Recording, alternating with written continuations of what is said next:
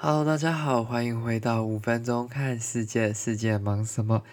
昨天我们分享了两则比较没有那么 serious、没有那么震惊的相关新闻啦。那今天我们就要来看到的是比较震惊一点的新闻了啦。那因为这个新闻，我觉得相对来说，可能台湾的媒体没什么报道，但我觉得是非常重要的。这是一个对人权以及自由民主相当重要的一个新闻跟讯息啦。这个呢，就是关于这个乌干达的报道，来自路透社，他是这么写的，他是说，呃，Uganda's police chief said that beating of reporters are for their own good，就是直接翻是怎么说呢？就是说，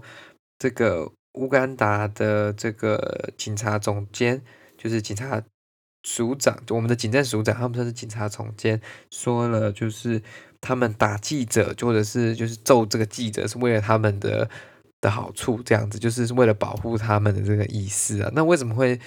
有这个新闻或者是这个记者会的流出呢？这就是关于乌干达即将在接下来一月十四号进行的这个总统大选啦。那这个总统大选呢，其实对这个现在的这个执政者 President Yoweri Museveni 其实是蛮。劣势的吗？就是因为他毕竟他也执政了这个很久了嘛，那大家其实对他的这个满意度不高，但是他也不是一个真正允许民主在这个乌干达就是运行的一个领导者嘛。那虽然有很多的叫做什么候选人，但是他又没有要让这个选举很公平公正的发生。那目前他最大的这个 opposition 最大的这个反对党就是候选人叫做。Bobby Wine，Bobby Wine，他是谁呢？他是原本这个乌干达的一个 pop star，就是他是一个明星啦，就是演歌像歌手明星。那他转成了，他变成国会议员，然后现在要来竞选总统。那他其实在这个竞选的过程当中，其实遭受到蛮多蛮不公平的对待。但是我们可以看到，这些其实都是在这些非真正民主国家当中，我们可以看到的这些行为了。他本人呢，就被这个警方跟这个总统的算是特卫队被逮捕很多次了。那其实很多人他的支持者看到他被逮捕，都会非常的就是不开心嘛，那就会有非常大的反弹嘛，引起很大的抗议到。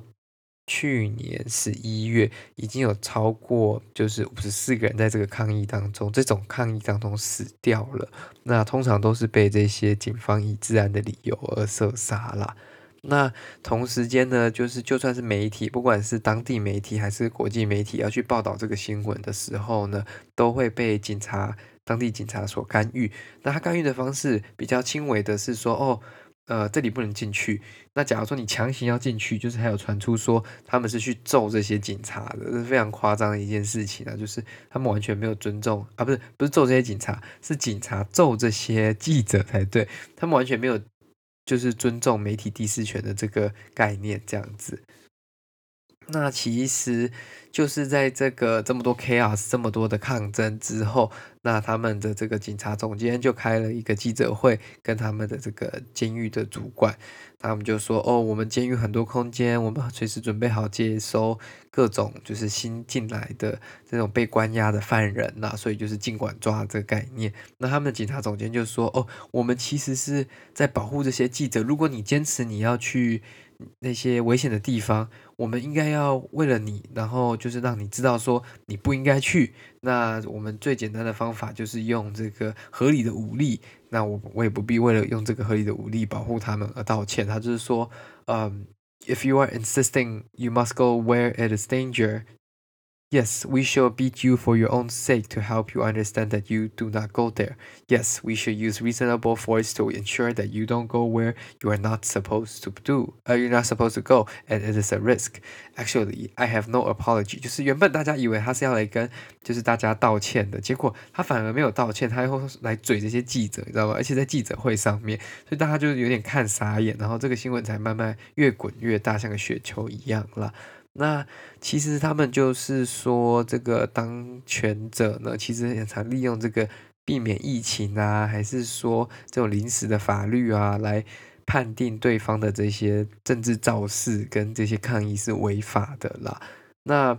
就算他是违法的，其实他们的司法系统我不知道，因为我还没有时间去了解或者是看太多相关的新闻了，不知道他们的司法系统到底是不是独立的。因为他们司法系统其实是有说，呃，他们关押的很多人，不管是这个 Bobi Wine 的，Bobbi Wine 的这个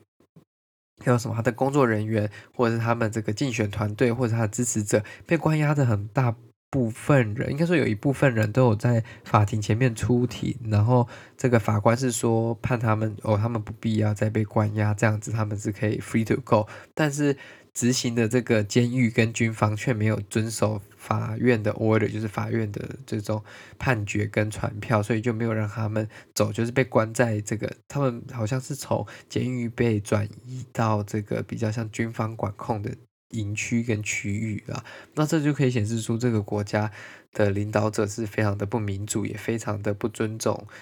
不尊重这些民主的流程跟典范。那我我们就可以看到，我们这个星期一所讲到的关于美国的民主怎么样的被侵犯，跟怎么样的被摧毁。那我们可以看到，这个是更直接，他是直接去操控，直接去控制旗下这些政府官员，说你们可以怎么样，你们不能怎么样，你们要让我类似，一定要让我。确保一一定会拿到这个选举的胜利，这样子啦。那目前我们看到的其实是说，他们这个选举应该还是会照常举行。那那不知道说会不会这个总统利用这个疫情的这些相关法令去延期还是取消这次的选举，这也是有可能的嘛。他都用了这么多奥博，他再多用一个，可能也不成什么样的，就是。大家应该都习惯了他用这种奥博在操弄国家、操弄这些他们的选民嘛。那其实我们在很多开发中的国家，或者是就是不是没有拥有一个完整民主系统的国家，都会看到这样类似的状况。这其实是很 unfortunate 的，因为这个跟他们如果完全是一个完全独裁的国家比起来，其实我觉得是更 sad。就是说，你以为自己是在一个民主当中，但你。没有享受到你民主的权利，但是台面上那个人却喊着说：“哦，你们我们是一个民主的选举，我们是一个民主的国家。”但反而人民啊、竞选者这些想要就是去使用自己权利的人，都会遭受到很多的限制跟困境的。那这个就是比较受，我觉得应该说该受谴责跟就是受议论的啦。那希望呢，就是这个东西可以拥有更多的。就是进展嘛，就是希望各个国家的这个民主进度可以越来越成熟了。那我相信，因为今年疫情的关系，其实很多西方国家自己都已经忙不跟说忙不过来了嘛，他们没有时间再去管这些其他国家的事情了。不然，其实如果照过去美国这种国家，一定会去介入，或者是说，就是去影响当地的选举，然后去至少发发声明什么的。但目前还没有看到任何其他国政府对这个状况的发言。那有一些 NGO，就是非政府组织，对这个事情有一些些的，就是抗议跟反应，但是还没有看到太完整的。就是抗议等等，也没有看到任何制裁，可能要等到选举结果出来之后，假如说哦，真的是反对党的赢了，那好像也没有什么可以说。但是这个我自己是觉得不乐观了，但是我们可以静观其变，看看接下来发生什么事。Anyways，嗯，这就是为各位分享的今天的这个新闻啦。那我们要珍惜我们所拥有的，然后珍惜我们当下过的每一天，因为每一天呢都非常的重要，每一天也是一个不同的回忆。那今天的节目就到这边。结束了，希望您喜欢今天的节目。那如果你喜欢的话，再帮我推荐给你的亲朋好友，那这就是对我们最大的帮助。那感谢各位今天的收听，我们就下一集再见喽，拜拜。